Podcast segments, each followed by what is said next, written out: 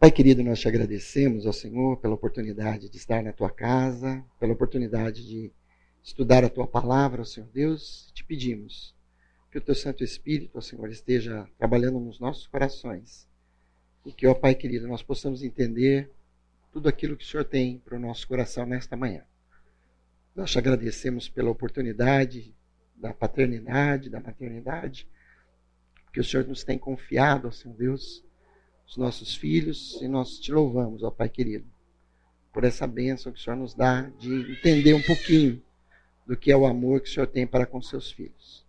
Oramos em nome de Jesus, Senhor. Amém. Muito bem, muito bem, sejam bem-vindos. E hoje nós vamos falar o mesmo tema do domingo passado, as mentiras que os pais contam para os seus filhos. Eu sei que isso não acontece aqui no Brasil, né? Só na França, mas a gente precisa tocar no assunto. Então, a ideia é conhecer esse intrigante universo das mentiras que os pais contam aos seus filhos. Junte-se a nós para uma reflexão profunda sobre como a honestidade e a boa comunicação podem fortalecer os laços familiares e promover relacionamentos saudáveis entre pais e filhos. Muito bem. E eu queria pensar com vocês sobre essa questão. Vocês se lembram alguma coisa que vocês ouviram na infância? Pode ser dos pais, pode ser de um tio, pode ser né, de um avô, que falou para você na infância e isso te marcou. E você lembra até hoje daquela expressão e que você sabe que não é verdade hoje. Alguém lembra? Alguma coisa que eu via muito quando era criança?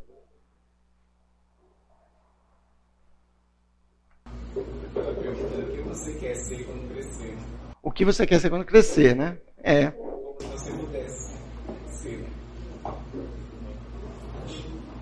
Pelo, pelo menos para identificar qual é o seu desejo, né? Meu cunhado dizia que ele queria ter uma quitanda. Aí a mãe perguntou para ele, mas por que, filho? Falou, não, porque aí vai ter doce lá, você mãe, você vai poder chegar lá e pegar à vontade. Porque ele ia na, na mercearia, queria o doce, né? E a mãe falou, olha filho, não dá, né? Não dá para comprar quatro filhos, né? Entre o meu cunhado mais velho e a Cláudia, que é a caçula, tem menos de quatro anos, os quatro. É, é, a minha sogra não sabia, ela tinha ovulação múltipla, então assim, terminava um, já, já engravidava do outro, enfim. Então criou os quatro juntos. É, então tinha essas limitações, você não comprava um, né? Qualquer coisa que você ia, tinha que comprar quatro.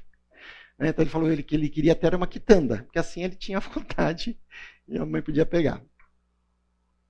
O que mais vocês lembram de ouvir quando era criança? Que marcou? Hum, talvez não tenha marcado tanto, mas você lembra até hoje.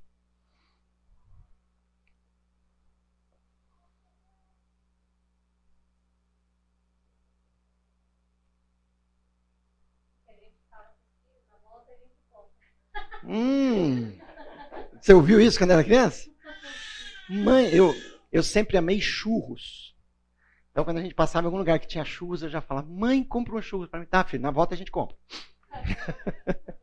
Mas nunca passava por lá na volta, né? É, que mais?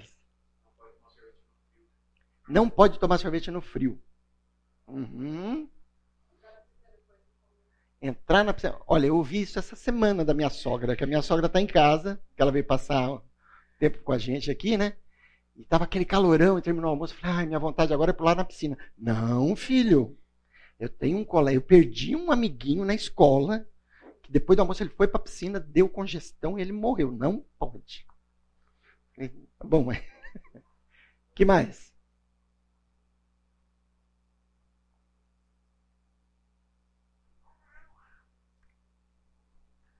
Vamos lá. Vamos pensar um pouquinho, né? Como é que a mentira afeta o relacionamento com os nossos filhos. Então vamos pensar um pouquinho. O que é uma mentira? Mentira é uma declaração falsa feita com a intenção de enganar alguém. Ela pode envolver distorcer os fatos, omitir informações relevantes ou criar uma narrativa fictícia para obter vantagem, proteger-se ou influenciar outras pessoas. Será que você já mentiu hoje cedo?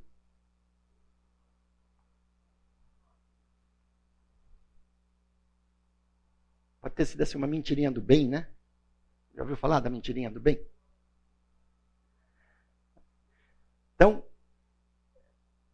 ter a clareza né, do que é a mentira, porque veja, mentira não é você só falar algo que, é, que não é verdade. Se você distorcer o fato, se você omitir uma informação, deixar a pessoa né, entender que é outra coisa, você sabe que não é aquilo. Mas você deu a entender, ela entendeu, falou, ah, ok, ok. Você distorceu e você criou uma mentira. Quantos aqui já mentiram para os filhos? Tem alguns que mentiram agora, né? Não levantaram a mão, então. Tá certo? não lembro. É, isso é. Né? Eu não lembro disso. Eu? Não. É, é, né? Então, quanto será que a mentira afeta o nosso relacionamento? Então vamos pensar agora um pouquinho diferente. Quem você lembra que mentiu para você? Isso aí te decepcionou?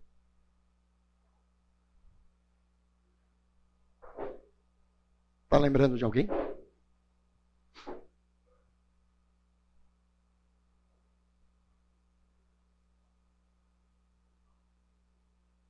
Se você pensou em alguém, se você lembra dessa pessoa, né? Você conseguiu recuperar a confiança nessa pessoa depois?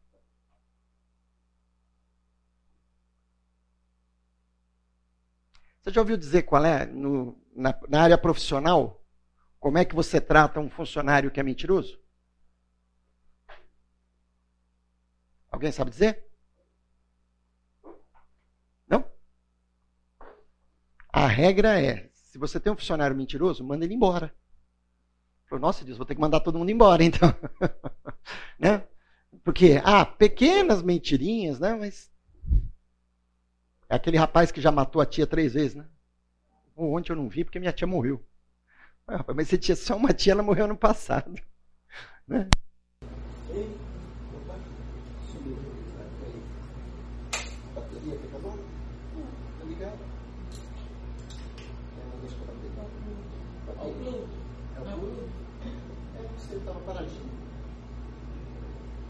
única é a internet, né? Porque a gente fica sem som.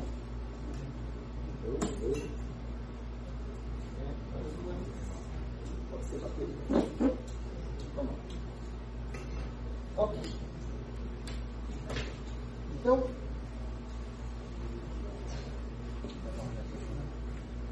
então, o que acontece? A questão da mentira, ela é muito, muitas vezes relevada. Certo? Ou seja, será que a gente pode afirmar que todo mundo mente?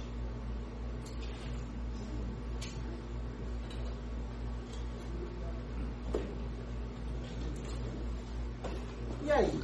Como é que a gente convive com isso? E a gente vai ver um versículo lá dizendo assim: os mentirosos não entrarão no céu.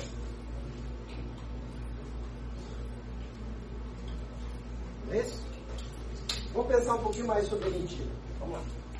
A mentira é geralmente considerada antiética e pode resultar em perda de confiança quando descoberta. Em muitos contextos sociais, a honestidade é valorizada e a mentira é vista como prejudicial para relacionamentos para a sociedade como um todo. Por que, que ele fala em muitos contextos sociais? Tem contexto social onde a mentira é valorizada? Existe. Né? é, existe uma tribo de índios, né, onde o fato do cara conseguir enganar o outro mostra que ele é muito inteligente. Então, quando um consegue enganar o outro, ele fala: Ó, oh, esse cara é bom, esse cara entorta todo mundo. Ok? Qual é uma profissão onde a mentira é muito destacada? Hã? Vendedor. Né? Vendedor. O pessoal associa até mentira com papo de vendedor. Certo? Agora, ah, quem mais? Só para a gente elencar. Direito. Área de direito, tá certo?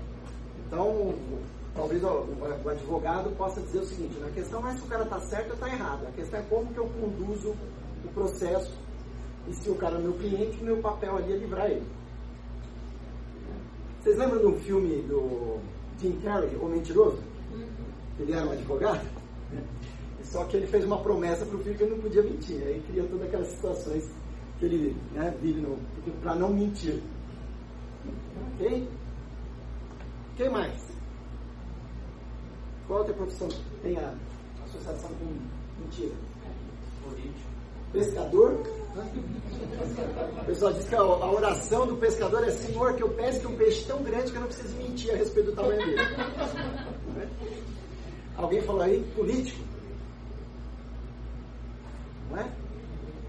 Essa semana o pessoal falou que é, agora descobriram realmente que o Lula cometeu uma mentira. Ele falou que ia, que ia cair era a carne, o que caiu foi o peixe. Coitado dos santistas, né? Mas acontece. Muito bem. Vamos lá. Mentira está associada a várias situações e parece que em algumas situações ela é tolerada. Vamos à frente para a gente pensar um pouco mais sobre isso. Vamos entender aí, por exemplo, ah, como é que na psicologia é vista a mentira. Né? Mentira, por exemplo, ah, é estudada em termos de motivações por trás do comportamento mentiroso. Então, ele não está preocupado se é bom ou se é ruim. O que está por trás disso? Os impactos psicológicos para quem mente e para quem é enganado além de investigar as diferenças entre mentiras pequenas do dia a dia e mentiras mais elaboradas. Então já se começa a ter algumas classificações. Né? Não, isso aqui é mentirinha, isso aqui é mentirona. Na sociologia, os estudos podem ficar nas consequências sociais da mentira, como ela afeta os relacionamentos, a confiança na sociedade e até mesmo questões morais e éticas associadas à mentira. Okay? A neurociência. Bom, a neurociência vai explorar os processos cerebrais envolvidos ao mentir, estudando áreas do cérebro que podem estar ativas durante a elaboração contação de uma mentira, que contribui para entender melhor como o cérebro humano processa a informação quando ele está sendo desonesto. Alguém já viu aquela série Light Me? Minta para mim? É um cara que é especialista em microexpressão facial e ele olha né, para a pessoa e ele fala, não é que ele consegue é, dizer se a pessoa está mentindo ou não, mas involuntariamente você move algumas músculos né, do rosto quando você está em diferentes condições emocionais. Então fica, opa, ele está uh, desconfortável ao dar essa resposta. Pode ser uma mentira, ou pode ser que tenha alguma coisa por trás disso. Então, a gente tem o detetor de mentiras. Não é isso? Tem um aparelho que você coloca porque ele pega certos impulsos que são ativados quando a pessoa está mentindo. Quando você pega, por exemplo, um psicopata, a máquina da mentira não funciona. Porque ele faz uma mentira, para ele é verdade. Ele está falando ali como se fosse mais pura verdade. Ok? Há também estudos sobre a ética da mentira, investigando se há situações em que mentir pode ser justificado moralmente. E quais são as implicações éticas para enganar ou ocultar a verdade? Mentir pode ser justificado? O que vocês acham?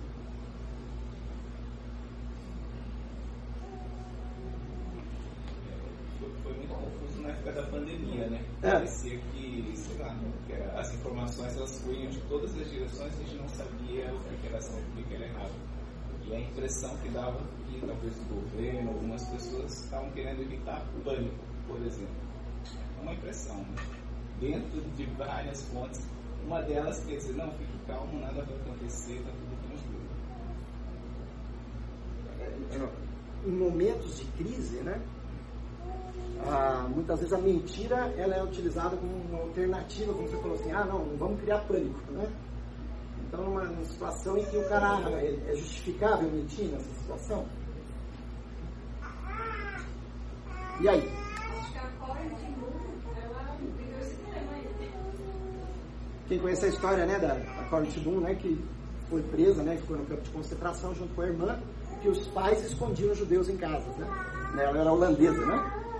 E aí, para não deixar que os alemães, que a, a Gestapo, na, na época que estava pegando os, os judeus, Né? O pai criou um quartinho onde eles escondiam os judeus para tentar salvá-los. E aí vinha essa coisa, e agora? Chegou a Gestapo lá e falou, tem ela, judeu aí na sua casa? Né? Diga ou não. Então, tem situações que são muito complexas. Alguém no domingo passado falou para mim, Isso, eu trabalho com auditoria. Eu chego lá, o cara vem falar, o que, você veio fazer aqui? Eu não posso falar o que eu fui fazer lá. O que, que eu estou investigando? E aí? Né? Eu tenho que mentir? E agora? Eu tenho que largar meu emprego? Se eu não quero mentir?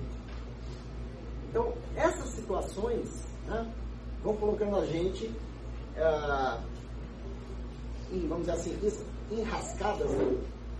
E a gente fala, e agora? Como é que eu faço? Como é que eu saio disso? Então, se é alguma coisa que é justificado, mentir ou não, a gente tem algum versículo que apoia a gente a dizer assim, não, nessa situação aí pode mentir. Não temos. Se alguém encontrar um versículo aí, avisa. Né? Tem uma situação de Davi, né? Que ele mente. Tem situação de Davi que ele mente. Né? Tem situação do profeta Samuel, quando ele vai ungir Davi, e ele fala, Senhor, se eu falar que eu estou indo lá ungir Davi, o Saul vai mandar me matar. E Deus fala para ele, não, você não tem que dizer que você vai ungir Davi. Você pega um novilho e leva e fala que você vai fazer um sacrifício ao Senhor. Que é verdade. Né? Agora, se alguém perguntasse para ele, você está indo ungir alguém? Deus não falou para ele dizer que não. Entende? Então, se a gente não tem alternativa, né, que é uma abertura para dizer assim, ah, nessa situação eu posso mentir, então a mentira é sempre um pecado. Vocês concordam? Sim ou não? Tudo bem? E aí? O que, a gente faz? O que a gente vai fazer com isso? Está muito pequena a letra ou vocês conseguem ler? Vocês pertencem então podem ler, vamos lá. Vocês pertencem ao pai de vocês, o diabo, e querem realizar o desejo dele. Ele foi homicida desde o princípio e não se apegou à verdade, pois não há verdade nele. Quando mente, fala sua própria língua, pois é mentiroso e cai na mentira. Está claro aí que a o pai da mentira é o diabo. E a gente vai entender que Deus nos ensina sempre a tratar com a verdade. E às vezes isso pode ter um peso muito grande. Às vezes pode ter um peso temporariamente pequeno, mas não. Romanos 1, 25. Trocaram a verdade de Deus pela mentira. E adoraram e serviram as coisas e seres criados em lugar do Criador que é bendito para todos sempre. Amém. Paulo está falando aí do quê? Paulo está falando da Estamos ouvindo? Oh, agora eu acho que tá. Então. Alô, beleza. Agora rua? Perdão, acho que agora parou. Maravilha. Então, do que é que Paulo está falando aí? Ele está falando daqueles que inverteram, trocaram a verdade pela mentira e adoraram coisas e seres criados. Quando ainda criança, quando eu li esse texto aqui, eu pensava nos índios. Né? Ah, os índios adoram o sol, adoram a lua, adoram as estrelas, adoram a natureza. Então eu achava que era uma coisa que tinha ficado lá para trás. Mas quando a gente traz para o nosso contexto aqui, as pessoas estão adorando as coisas e não o Criador. A gente vai vir dentro de muitas igrejas hoje uma teologia da prosperidade, né, que vai afirmar para você que se você é fiel a Deus, você tem que ser rico e próspero. E vai tentar achar base bíblica para isso. Cuidado que nós temos que ter é quando nós vamos à Bíblia para entender o que ela está falando, ou pegar o que eu estou falando e tentar encontrar uma justificativa dentro da Bíblia. Ok? Você fizer isso, você vai conseguir coisas, por exemplo, como justificar a urinoterapia. A pessoa que defende que você deve tomar sua própria urina como remédio. E a pessoa falou, ah, porque isso é bíblico. Ele falou, é bíblico? Nossa, onde você encontrou isso? Ele falou, está lá em Provérbios, beba da sua própria cisterna. Então, assim, né? Tirou o texto do contexto, né? Ali ele está falando do marido, né? Cuidar da sua esposa. E ele distorceu tudo. Vamos lá. Quem conhece esse cidadão aí? Alguém sabe quem é essa figura simpática?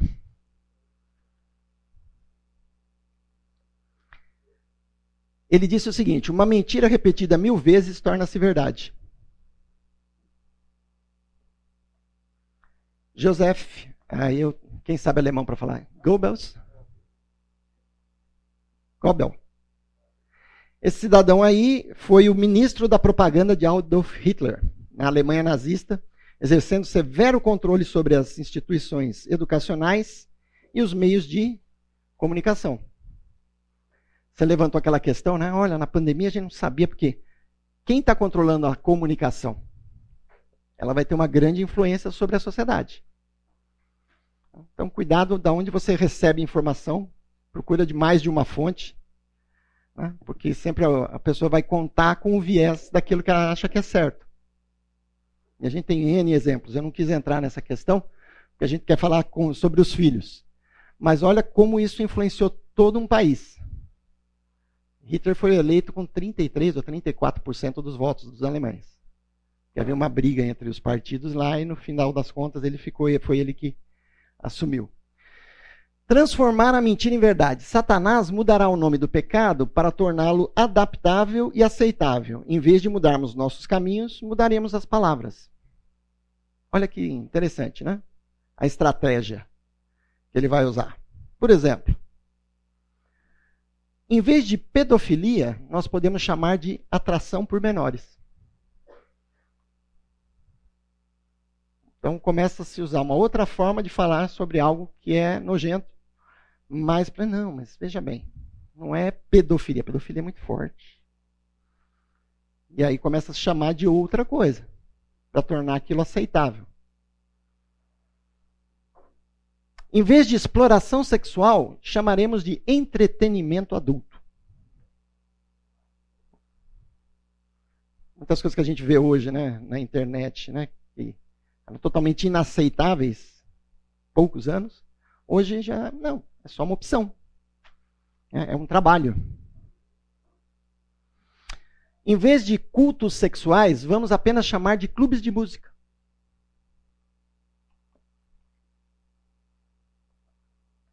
Ao invés de chamarmos de adultério, nós vamos chamar de troca de parceiro e casamento aberto.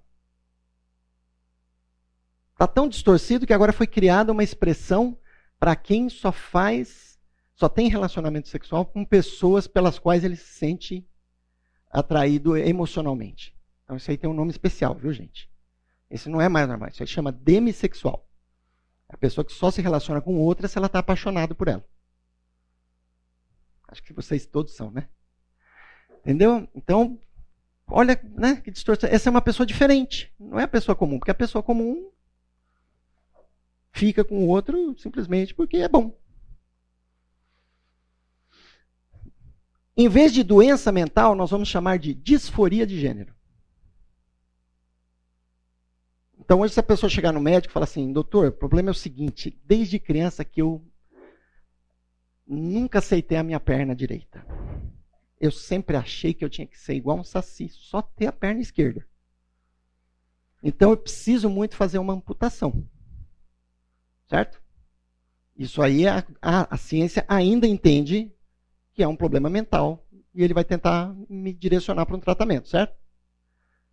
Agora, se uma moça de 16 anos chegar lá e falar que ela não se entende como mulher e que ela quer fazer uma dupla mastectomia, nos Estados Unidos ela não precisa mais nem da aprovação dos pais. Em alguns estados, né? não em todos. O médico vai falar, ok, vamos marcar a cirurgia para o dia tal. E você não se entende como mulher, você se entende como homem, a gente vai fazer isso. Eu. Teve um caso lá nos Estados Unidos que ficou muito de uma, uma moça que ela enxergava e que ela se entendia como cega. E foi retirada a visão dos dois olhos dela. E isso ficou super conhecido. E aí foi feito né, um bafafá em relação a isso. É, eu vi um trechinho da entrevista dela no, no, no, é, num talk show, que ela foi lá e ela falou que ela deu um jeito. Eu nem sei como é que ela fez para ficar cega, mas eu sei que ela deu um jeito para ficar cega, porque ela se entendia como cega.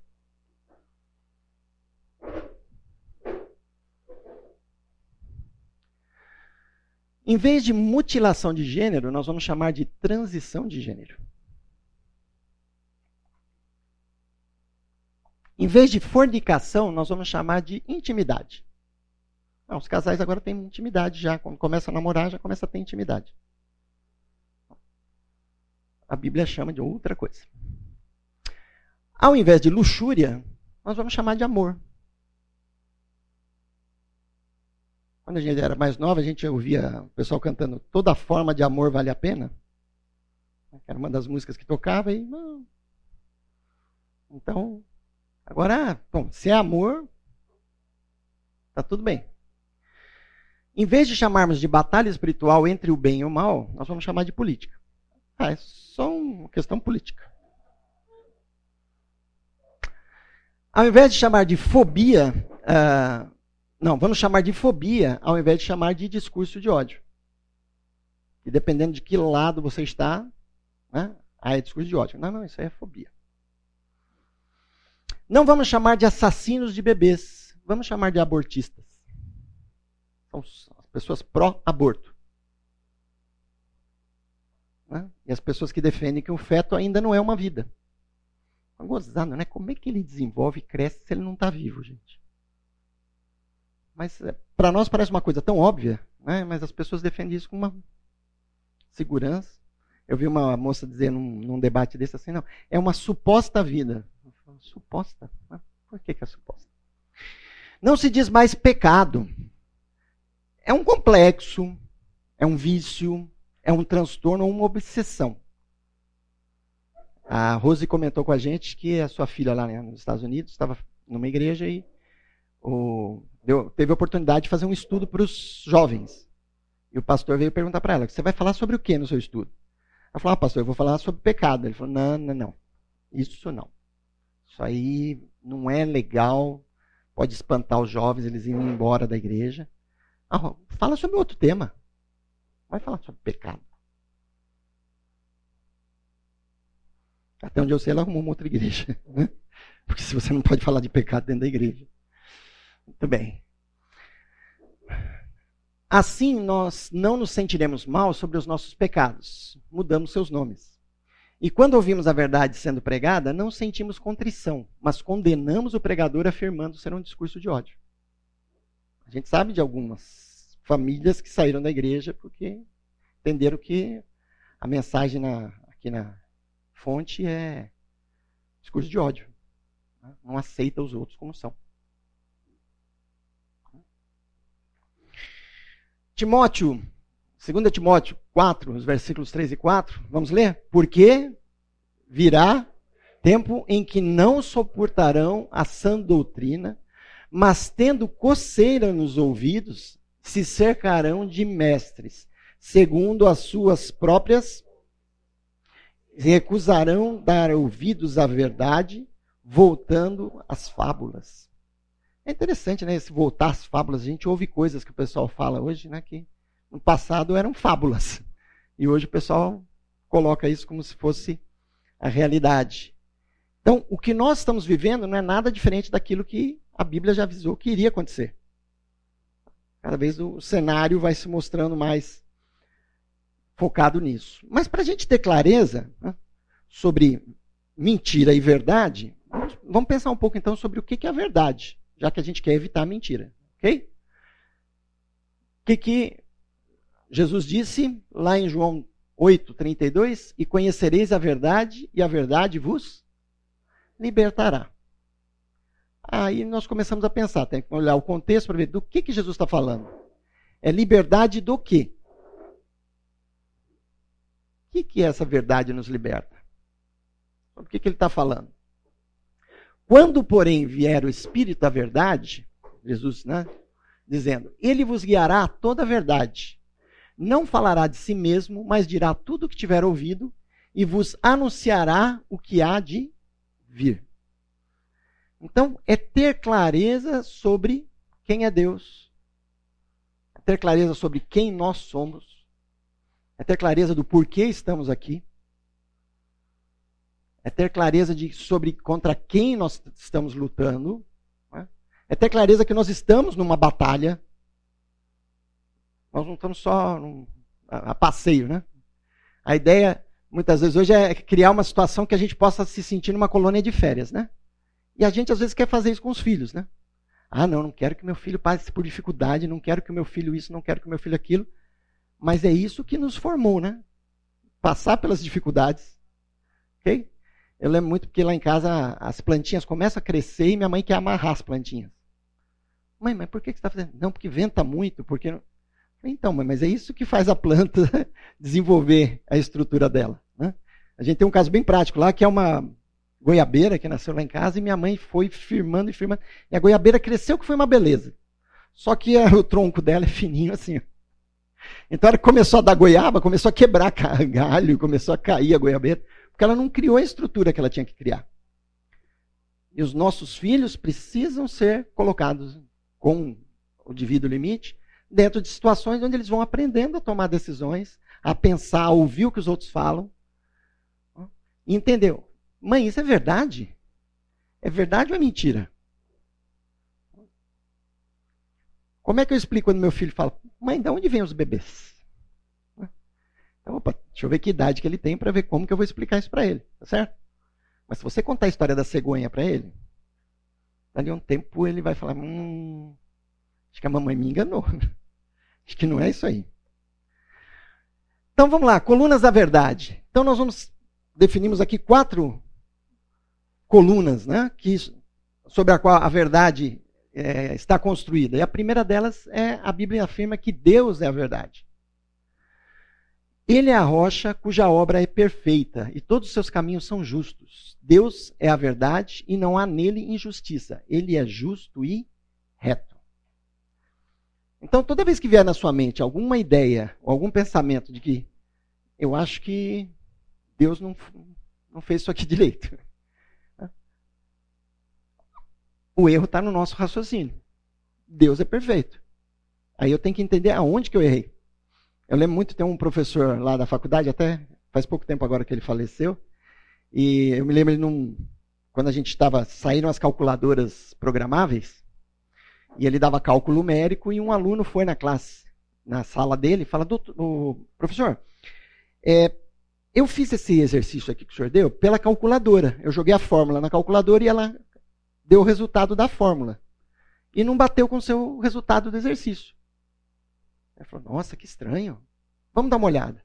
Aí ele checou o exercício, a resolução toda do exercício. Chegou no final, eles não encontraram o erro. Aí ele olhou para o aluno e falou: Será que essa sua calculadora não está com defeito? Aí ele ficou pensando falou: É, pode ser, né, professor? Vou dar uma pesquisada. Aí virou as costas e foi embora, né? Aí o próprio professor contando isso para a gente falou, né, pensou, Falou, não, gente, isso aí é muito testado antes de ser colocado no mercado, não é possível que esse calculador tenha defeito. Aí ele foi olhar de novo o exercício dele e achou o erro. Né? Então, a gente às vezes olha para. Ah, mas será que Deus não se enganou? Não é? Será que era isso mesmo que tinha que ser? Nas tuas mãos encomendo meu espírito, tu me redimiste, ó Deus da verdade. Davi dizendo que ele colocava a sua segurança e a sua vida nas mãos de Deus. Ele sabia que Deus é a verdade. E Jeremias, mas o Senhor Deus é a verdade. Ele mesmo é o Deus vivo e o Rei eterno. Quando a gente começa a pensar quem nós somos em relação ao que é o universo, né? nós, em relação ao universo, nós não somos ninguém, mas a palavra de Deus nos diz que Deus criou o universo e nos criou. Então, Ele é perfeito. Então, se nós podemos ter segurança que a verdade está em algum lugar, ela está em Deus. O segundo pilar é que Jesus é a verdade. Respondeu-lhe Jesus: Eu sou o caminho, a verdade e a vida, e ninguém vem ao Pai se não for por mim. Essa afirmação de Jesus, e claro, todo o seu ministério, mostram que o cristianismo ele exige exclusividade. Ah, mas então não dá para aceitar o cristianismo e outra coisa? Não, é Jesus. Não tem como você ter uma segunda, um segundo caminho. E isso cria um conflito. Isso vai criar um conflito sobre se o cristianismo é a verdade, não tem outra verdade.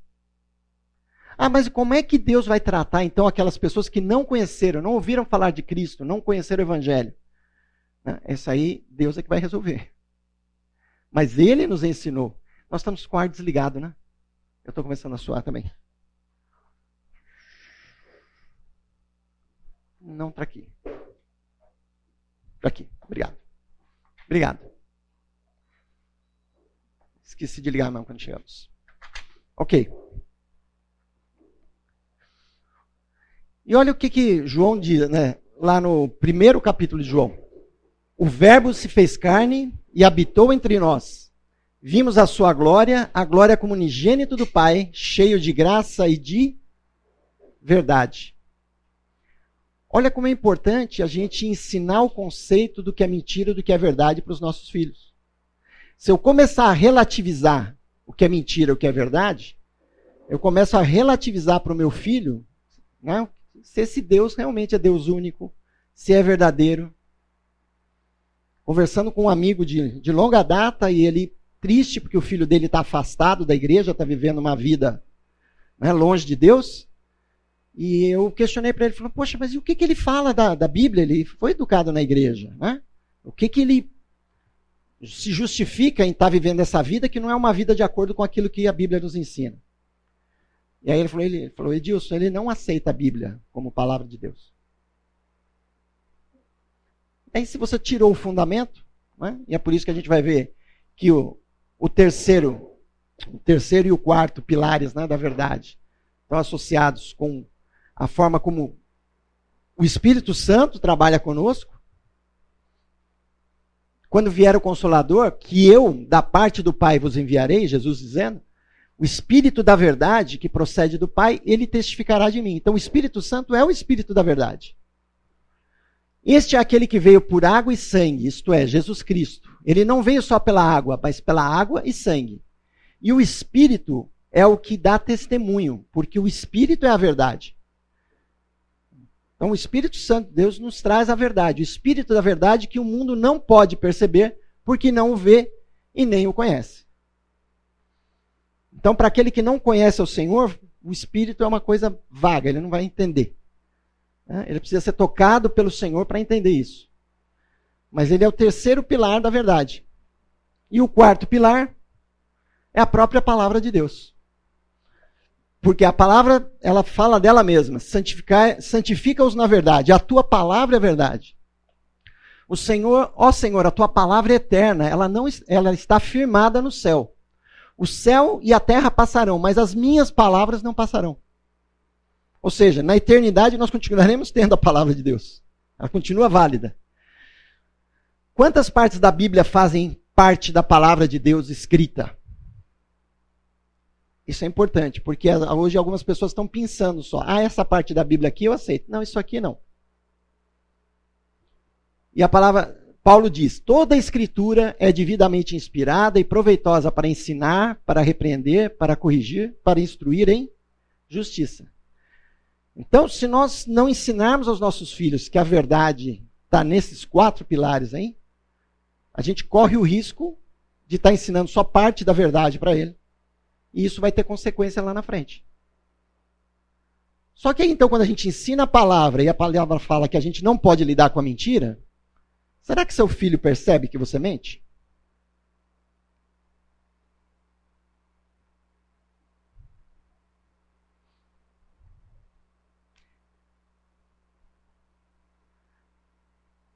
Às vezes eles são muito mais espertos do que a gente imagina, né?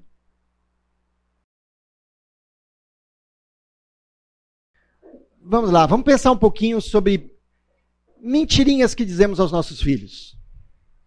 Tá? Não precisa se manifestar se você já falou essa ou não, tá bom? O papai está saindo, mas volta logo.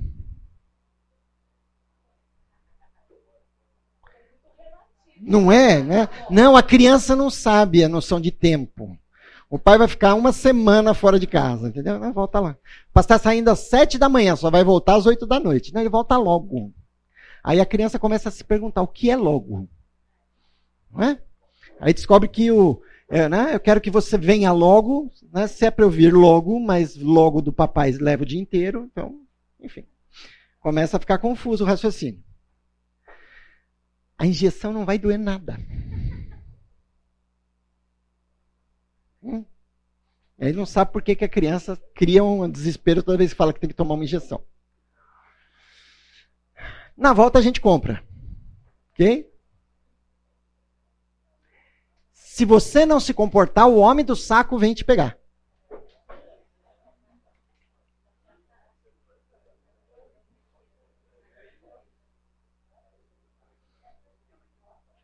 Se você não se comportar, o Papai Noel não trará presentes este ano. Né? Na avó fala isso. Ah, tá. Na avó é uma beleza. É, tem um ditado dos índios Sioux, lá nos Estados Unidos, que diz o seguinte: a, o filho é um cavalo bravo que o pai amansa para o neto sentar. O homem é um cavalo bravo que o pai amansa para o neto sentar. Porque o neto sobe em cima do vô e faz o que quiser com o vô, certo? Entre aspas.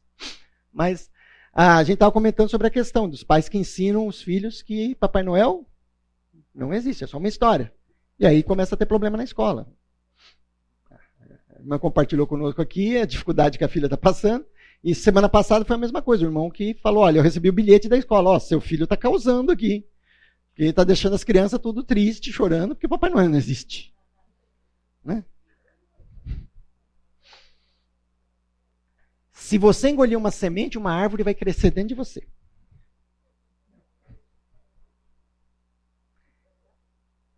eu já teria uma verdadeira floresta, né? Goiaba, enfim. Se você continuar fazendo essa cara, ela vai congelar e você vai ficar assim para sempre. Quando não quer que a criança faz cara feia. Né?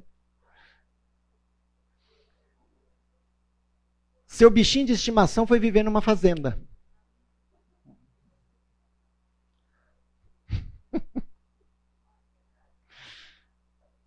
que desenho lindo!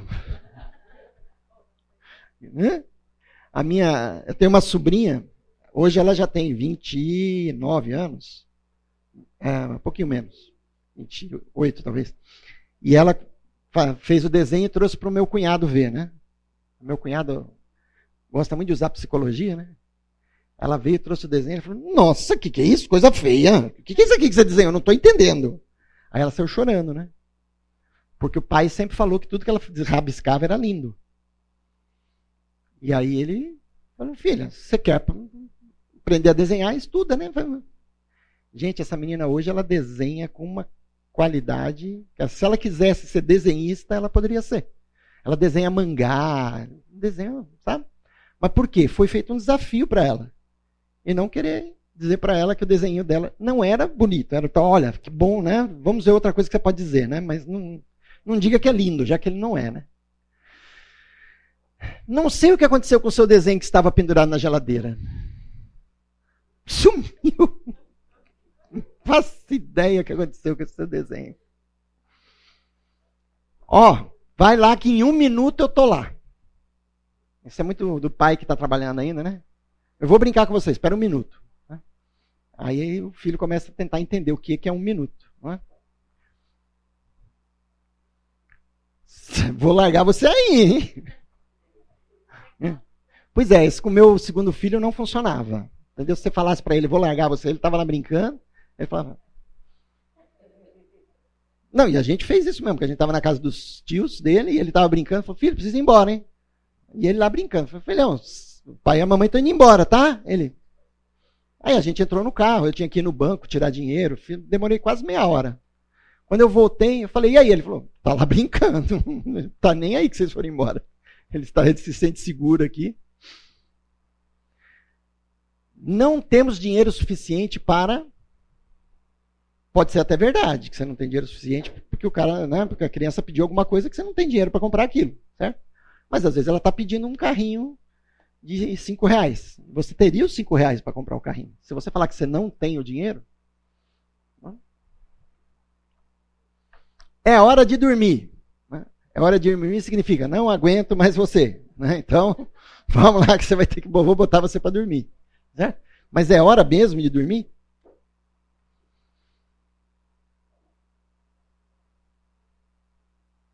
Não dá para ir no parque porque está fechado. Se tiver fechado, não é mentira, né? Mas...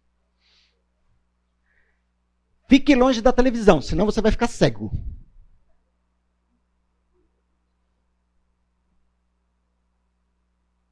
Hum, tá uma delícia, experimenta, filho. Né? Às vezes para dar remédio, alguma coisa. Eu nunca deixarei nada de ruim acontecer com você. A gente pode fazer essa promessa para o nosso filho? A gente até gostaria. Né? E aí, a Alba Caravaggio diz o seguinte: a maioria das mentirinhas que os pais dizem aos filhos é para protegê-los ou para cuidar da sua saúde e segurança. Mas isso não é verdade. Isso é uma forma de tentar justificar a mentira. Tá? Então vamos lá. Quais os malefícios que a mentira traz para o relacionamento? Ela destrói a confiança dos filhos nos pais. Será que o meu pai está dizendo, o que ele está dizendo agora é verdade? Que naquela situação, quando ele falou, não era. E aí você quer que seu filho confie em você, mas ele fala assim: não, mãe. Histórico não está dizendo que eu não posso confiar muito assim, confiar tanto assim. E a gente precisa dessa desse relacionamento onde os nossos filhos tenham segurança de conversar com a gente. E saber que nós vamos dizer a verdade para ele. Mesmo que a verdade doa. Né? Porque é melhor trabalhar com a verdade. Por quê? Primeiramente, porque a mentira é pecado. E se é pecado, é aquilo que Deus não quer para nós. E o que Deus não quer para nós não é bom. Que o que Deus quer para nós é bom. Às vezes a gente quer arranjar um outro plano porque a gente acha que o nosso plano é melhor que o plano de Deus. Outro motivo: mentir para os nossos filhos ensina a eles um padrão de comportamento onde a mentira é tolerada, desde que haja uma razão que justifique. Vai falar, ah, nesse caso pode mentir, porque isso aqui. E aí você começa a se adaptar, ou tentar adaptar a realidade aquilo que é mais conveniente. Tá? Vocês lembram qual foi a primeira mentira que aconteceu na humanidade?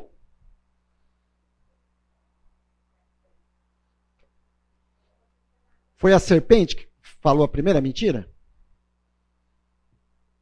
Sim ou não?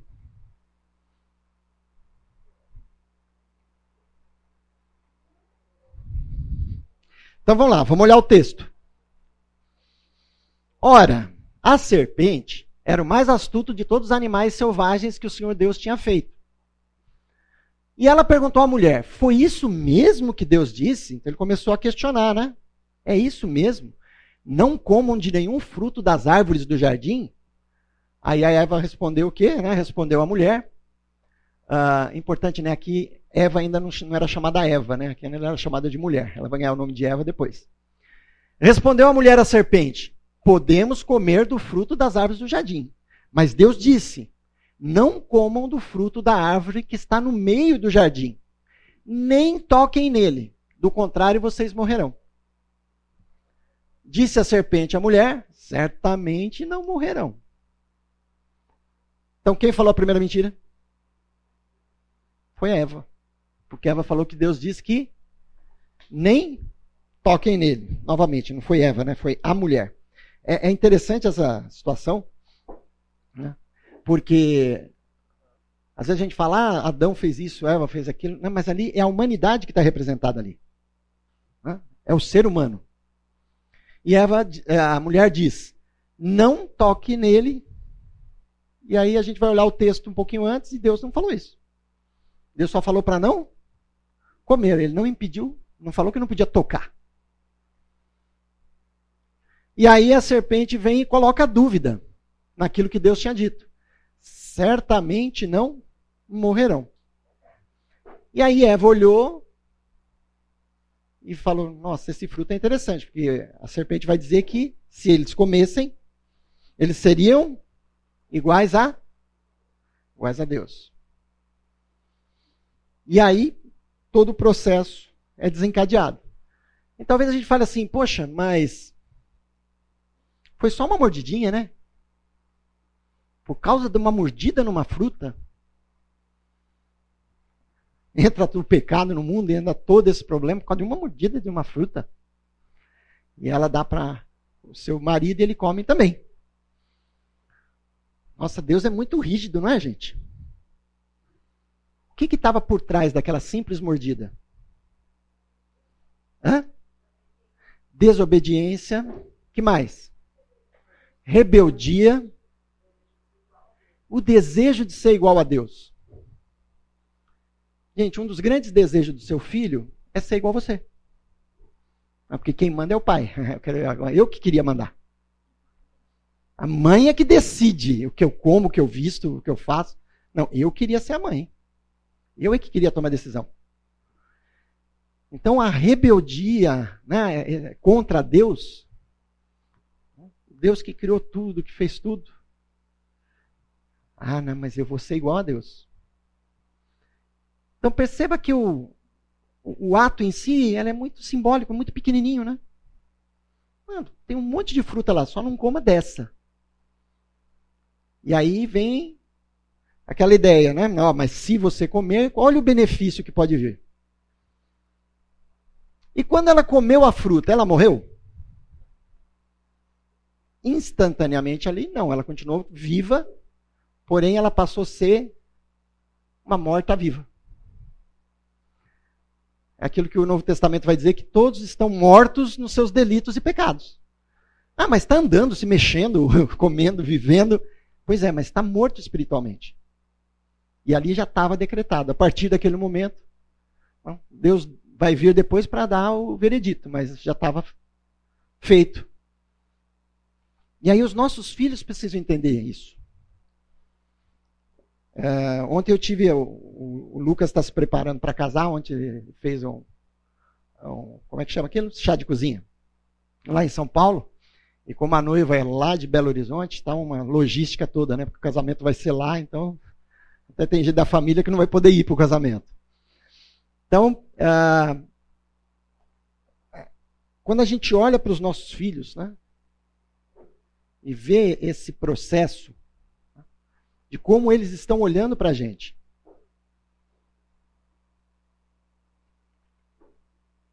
E como pequenas coisas podem ter grande significado. Então, mostrar para os nossos filhos, como eu dizia para eles, gente, olha, eu nunca experimentei droga, né? a não ser fantaúva. Né? Mas eu nunca mexi com essas drogas. Né? E sabe por quê, filho? O que, pai? Falei, deve ser bom, viu? O negócio deve ser muito gostoso. Porque quem a experimenta, a maioria acaba se viciando e esse vício acaba destruindo a vida da maioria das pessoas que se envolvem com drogas. Então, deve ser uma sensação muito forte. Então, eu nunca quis nem arriscar experimentar isso daí. Porque eu não sei se eu ia ser forte o suficiente depois para conseguir me livrar disso. Ontem à noite, infelizmente, né, a gente recebeu notícia de, de uma irmã aqui da igreja, de um irmão que faleceu e que lutou 20 anos contra o vício das drogas. Então, filhos, nem cheguem perto disso. Ouça o conselho que eu estou dando para vocês. Se vocês têm dúvida, vejam a vida daqueles que se envolveram com drogas. O que acontece com eles. Porque a mentira, ela nos afasta de Deus. Nós precisamos mostrar para os nossos filhos que uh, nós precisamos estar dentro de uma área, que é aquilo que a Bíblia nos ensina, que é a área da obediência. É o oposto da rebeldia. É a área onde nós estamos protegidos. Deus quer nos manter nessa área para que a gente se sinta protegido. Quando nós nos afastamos de Deus, nós nos colocamos numa posição de perigo e certamente iremos pagar o preço dessa escolha. O pecado sempre traz consequência. É como aquela tabuinha, né? Que a, a mãe pegou para o filho e falou: Olha, cada vez que você fizer uma coisa errada, eu vou martelar um preguinho nessa tábua. E o filho falou: Imagina, eu sou um bom menino. Né? No final da semana não tinha mais onde pôr preguinho. E aí ele ficou desesperado né? e foi na igreja e o pastor falou que se ele aceitasse a Jesus e confessasse os seus pecados, que Deus ia perdoar os pecados dele. Aí ele fez isso e voltou todo feliz para casa. Chegou em casa todo contente e foi contar para a mãe. Mãe, eu aceitei a Jesus. Ela falou, ai filho, que bom. Né? Olha, o pastor falou que ele perdoou todos os meus pecados. Ela falou, ah, amém. Falou, então mãe, é, dá para tirar os preguinhos da tabuinha? Porque Deus já perguntou, Deus perdoou. Falou, dá, filho. Ela pegou um martelo, foi lá e tirou todos os preguinhos. E aí o menininho começou a chorar. Ela falou, filho, por que você está chorando? Ele falou, mãe, a tábua ficou toda machucada dos preguinhos que você colocou nela. Ela falou, então, filho, esse é o preço do pecado. Nosso pecado sempre deixa marca. E Jesus levou sobre ele essas, o nosso pecado. Então, ele foi ferido pelas nossas transgressões. Né?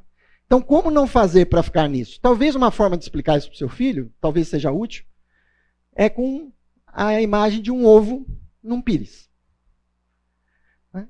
A gema é a área da proteção, onde você está sendo obediente e Deus consegue te proteger. Ele tem ali uma um invólucro que deixa você protegido.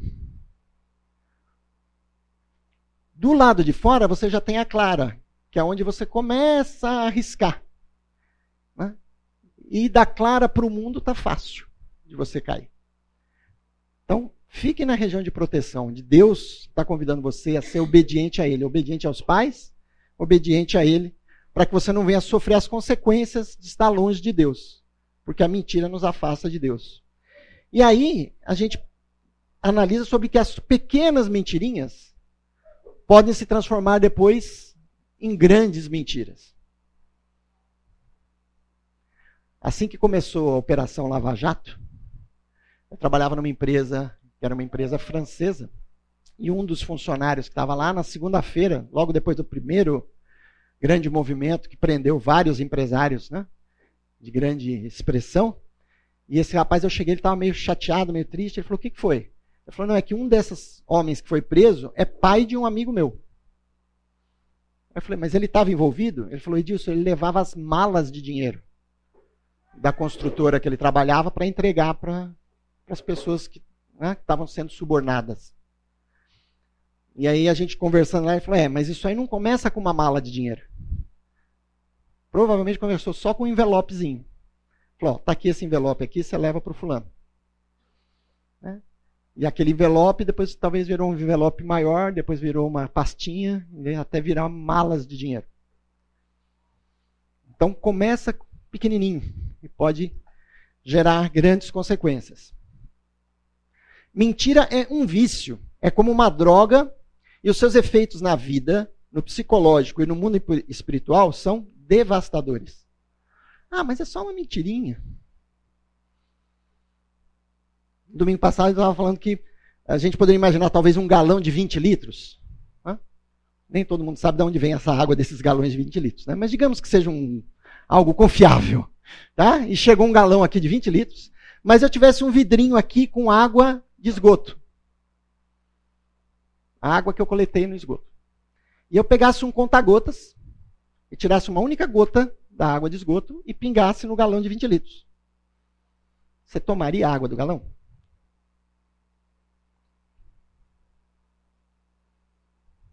Se você viu eu pingar, provavelmente não tomaria. Se você é uma pessoa que conhece análise de água, vai, o cara vai falar para você: olha, já tem essa gotinha na água que você está tomando, tá? Ok? Então a gente acaba passando por cima disso. Mas Deus não tem esse contato a Bíblia diz que ele não se mistura com nada que não seja puro e santo. E por isso ele nos purifica, através do sangue de Cristo que nos purifica. E às vezes a gente começa a tomar essa água contaminada, mas a gente não sente isso. O corpo consegue processar, né? mas aonde isso vai levar? E a gente não percebe. Alguns analistas, inclusive de boas parte das os provedores de água aí dizem que a água que a gente recebe, mesmo sendo tratada, ela já tem hoje substâncias cancerígenas. que nós vamos fazer com isso? Nós sabemos é que nós não somos eternos, né? Mas isso aí pode ser devastador. E a Bíblia usa um exemplo para falar sobre isso quando fala de, dos vinhedos. E ela diz que o efeito nefasto das pequenas raposinhas, porque geralmente os vinhedos eram protegidos por grades, né, por telas, para não deixar que as grandes raposas entrassem e destruíssem. Mas pequenos buraquinhos né, nessa cerca aí permitiam que as pequenas raposinhas entrassem. E essas pequenas raposas já faziam um grande estrago né, no vinhedo. Então, que pequenas raposas será que nós estamos deixando entrar? Porque a palavra de Deus diz que não há nada oculto senão para ser revelado, e nada escondido senão para ser trazido à luz. Então, às vezes, as nossas mentiras pequenas para os nossos filhos, que parecem pequenas, elas vão acabar sendo aparecendo. Ah, então isso aí que meu pai falava não era verdade. Ah, isso aí que a minha mãe dizia não era verdade. E agora, será que aquilo que, ela sempre falou para mim sobre Deus, sobre a Bíblia, isso sim era verdade? O que, que nós vamos fazer? Nós precisamos reconhecer quando ocorre, quando nós falhamos, nós precisamos reconhecer e pedir perdão não só a Deus, mas aos nossos filhos. Olha o que Jesus disse, né? Quando procuraram a ele, ele disse: Olha, ele estava falando com os judeus que estavam seguindo a ele. Tá? Se você pegar o contexto de João 8, que é um discurso muito duro de Jesus, ele está falando para aqueles judeus que tinham decidido seguir a ele. Estavam seguindo Jesus. E Jesus falou para ele: Olha, vocês são do diabo, que é o vosso pai, e quereis satisfazer-lhe os desejos. Ele foi homicida desde o princípio e jamais se firmou na verdade, porque nele não há verdade.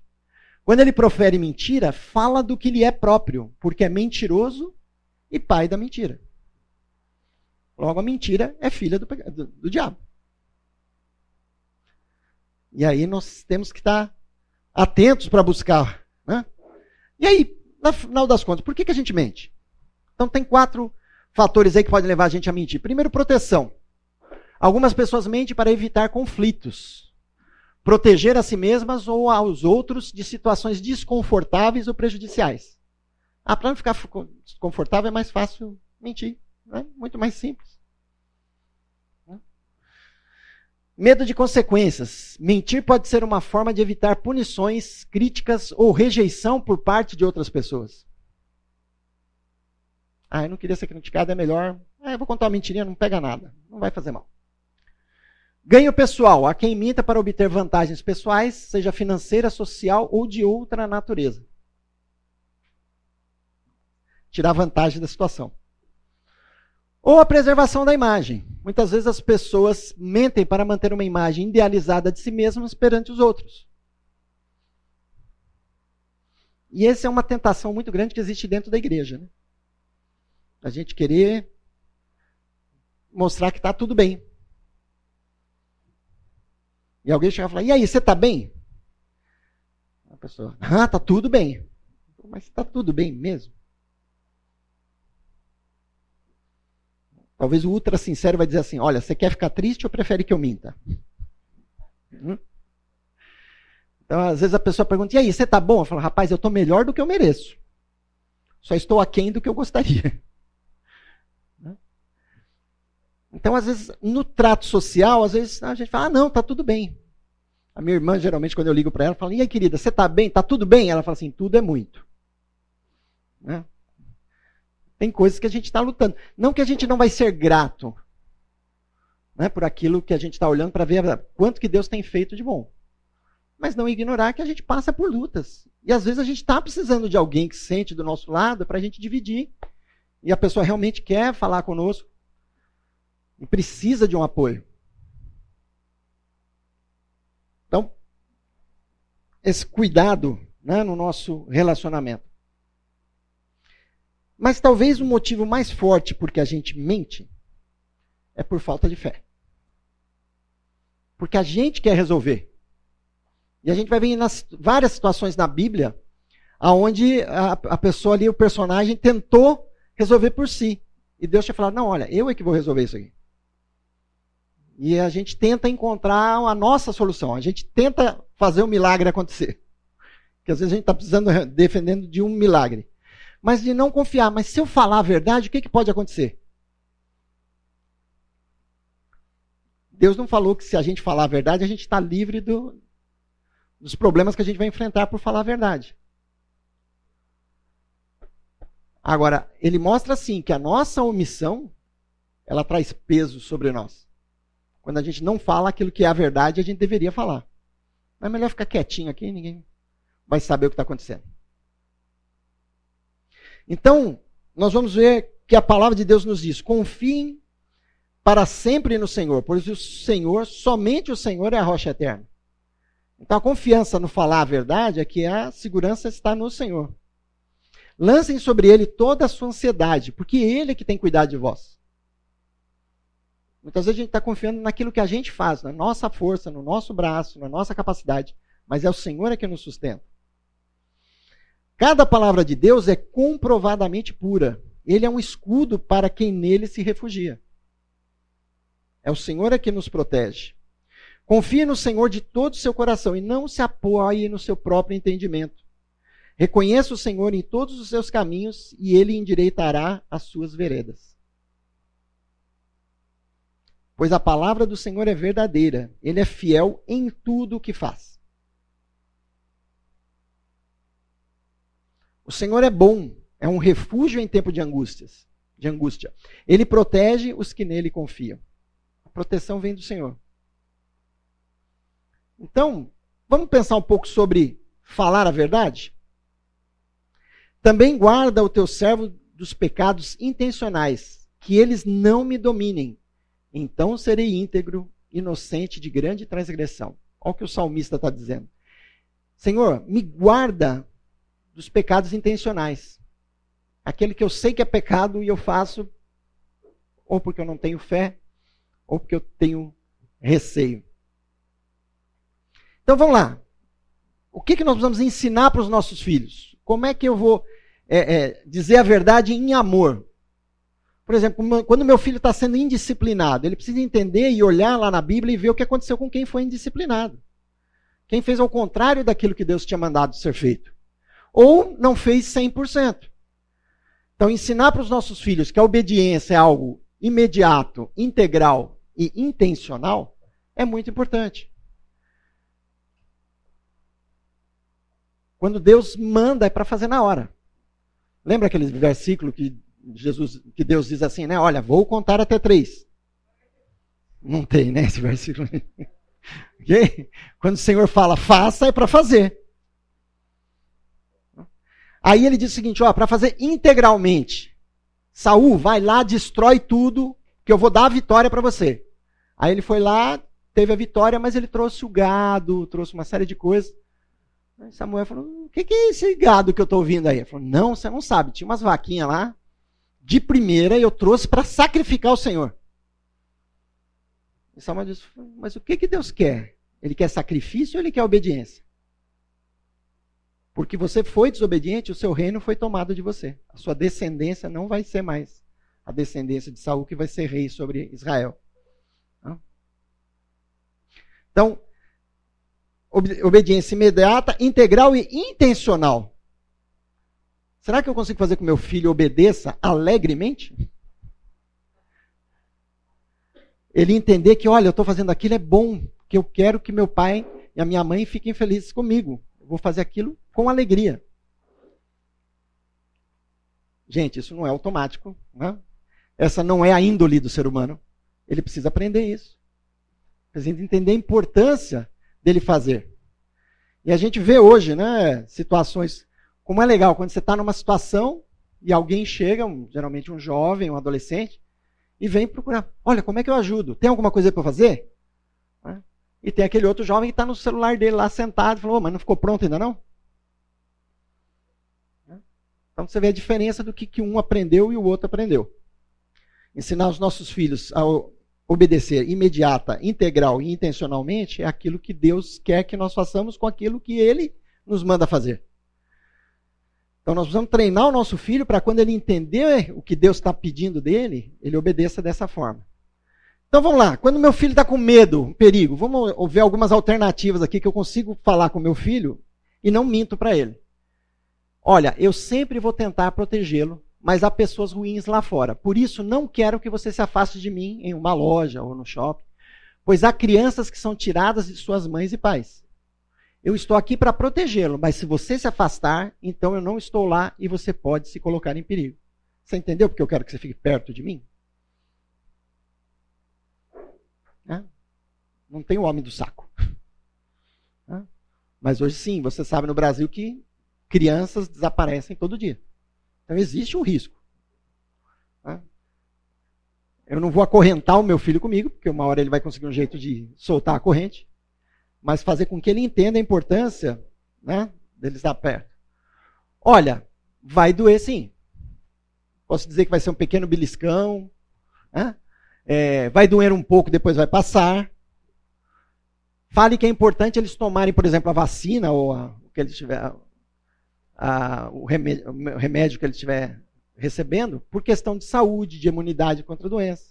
Aí o pai domingo passado perguntou: e se for bezetacil? Falei, então, aí você vai ter que dizer para ele que vai doer muito, mas ele precisa ser forte, porque é melhor a dor da injeção que vai passar do que aquela doença que ele está que pode levar a vida dele. Certo? Mas tratar com a realidade. Avaliar um desenho. Você pode até elogiar a criatividade.